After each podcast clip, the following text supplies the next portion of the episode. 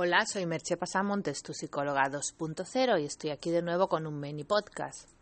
Y hoy te voy a hablar de un tema muy relacionado con el día que celebramos, San Valentín. Si lo escuchas otro día, también te puede interesar, que es el amor. Amor. ¿Quién no quiere tener amor? Todos queremos tener amor. No solo amor de pareja o pasional o relacionado con el amor más eh, físico, sexual, sino el amor de nuestros familiares, amigos, de las personas que nos rodean.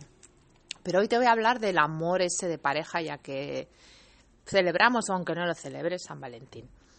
¿Se puede tener el amor de pareja? ¿Es posible tener una pareja con amor? Sí, es posible, absolutamente es posible.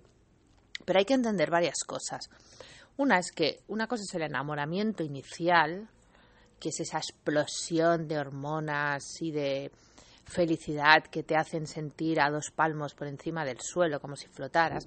Y otra es el amor que queda conforme va pasando el tiempo, que es ese amor más sólido, más maduro, que tiene más componentes y que no es tan explosivo, pero que es también altamente satisfactorio.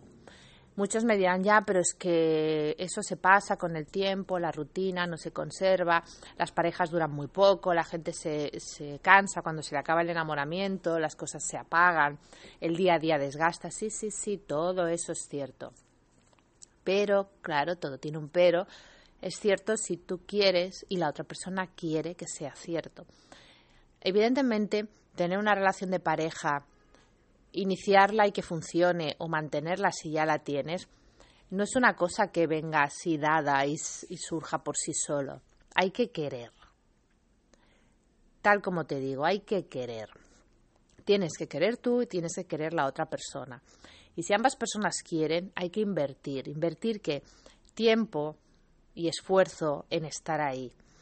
Tiempo de calidad. Esfuerzo no en un sentido agobiante de esfuerzo, de, ah, tengo que esforzarme mucho, sino interés, tener interés. Tener interés por la otra persona, tener interés por, por procurar también la felicidad de la otra persona, porque al final amar a alguien es querer que la otra persona sea feliz. No solo es querer ser uno mismo feliz, sino que la otra persona sea feliz.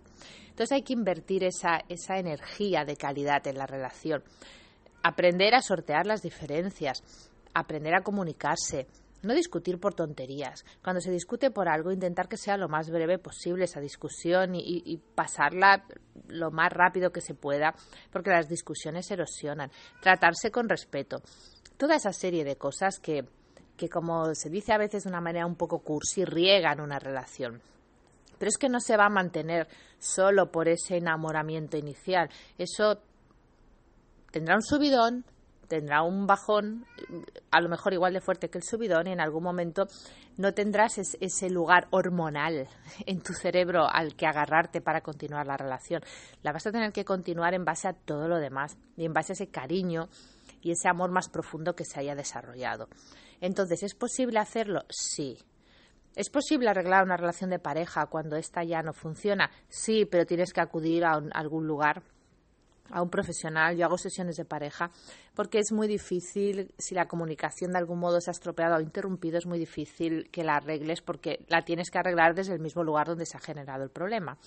Así que eh, creo en el amor, sí, creo que es posible tener una relación de pareja bonita, romántica y duradera, sí, pero vas a tener que invertir energía, interés y dedicación. Así que te deseo que tengas un día feliz y muchos días felices.